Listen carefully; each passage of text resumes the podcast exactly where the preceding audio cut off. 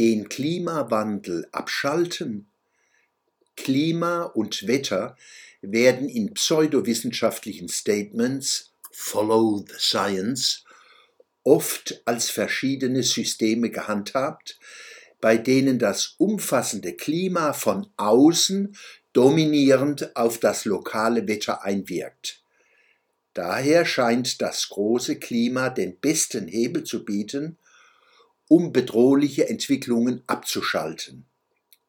Tatsächlich sind Klima und Wetter aber nur verschiedene Schwerpunkte menschlicher Wahrnehmungen und Interpretationen ein und derselben ganzheitlichen, komplexen und chaotischen Prozesse in der Welt. Alle Wetter, die großen und die kleinen und alle Klimata, die großen und die kleinen, durchdringen einander unentwegt.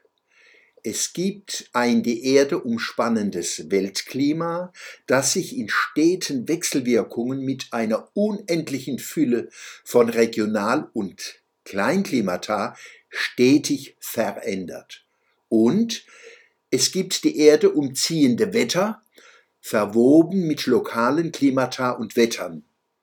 Diese Vorgänge in der Atmosphäre wechselwirken mit den unterschiedlichsten zivilisatorischen und ökologischen Situationen auf der Welt. Das Ganze wird außerdem von gewaltigen außerirdischen Kräften beeinflusst, unter denen die Sonne die prominenteste ist. Sie in Klimadebatten einfach außen vor zu lassen, ist alles andere als wissenschaftlich. In komplexen, nicht linearen, chaotischen Prozessen gilt der Schmetterlingseffekt. Das heißt, winzige Ereignisse können gewaltige Wirkungen hervorrufen. Das setzt wissenschaftlichen Erklärungen, also Diagnosen und Prognosen, enge Grenzen.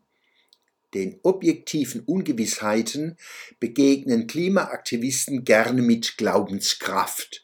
So verdrängen sie das Unbehagen, das mit kognitiver Dissonanz einhergeht.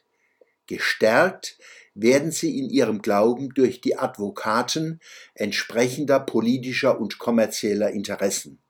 Besonders die Grünen und die Windindustrie lachen sich ins Fäustchen, aber nur, wenn keiner guckt.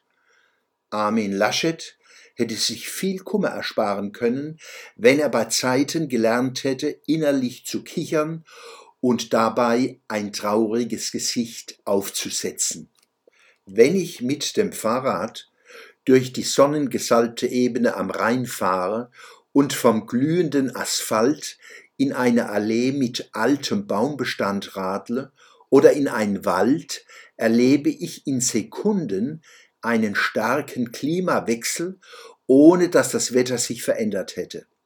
Für das lokale Klima, in dem ich mich aufhalte, ist der Bewuchs mit Bäumen und Sträuchern wichtiger als die meisten globalen Faktoren.